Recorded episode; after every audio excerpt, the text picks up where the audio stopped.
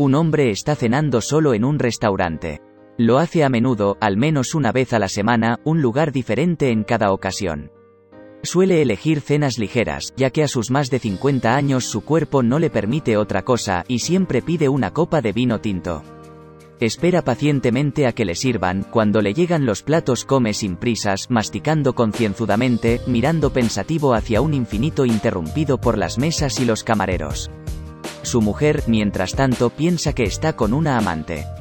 Además de las continuadas ausencias por supuestas reuniones de trabajo o citas con viejos amigos, el marido le ha dejado pistas falsas a través de llamadas y mensajes misteriosos, de rastros de alargados cabellos en su ropa, de aromas de perfume o leve rastros de carmín en sus camisas. Pero, no, no tiene ninguna amante, no tiene ni la energía ni el apetito para ello. Todo es un artificio que él ha provocado para combatir la monotonía insoportable en la que se ha convertido la relación con su mujer.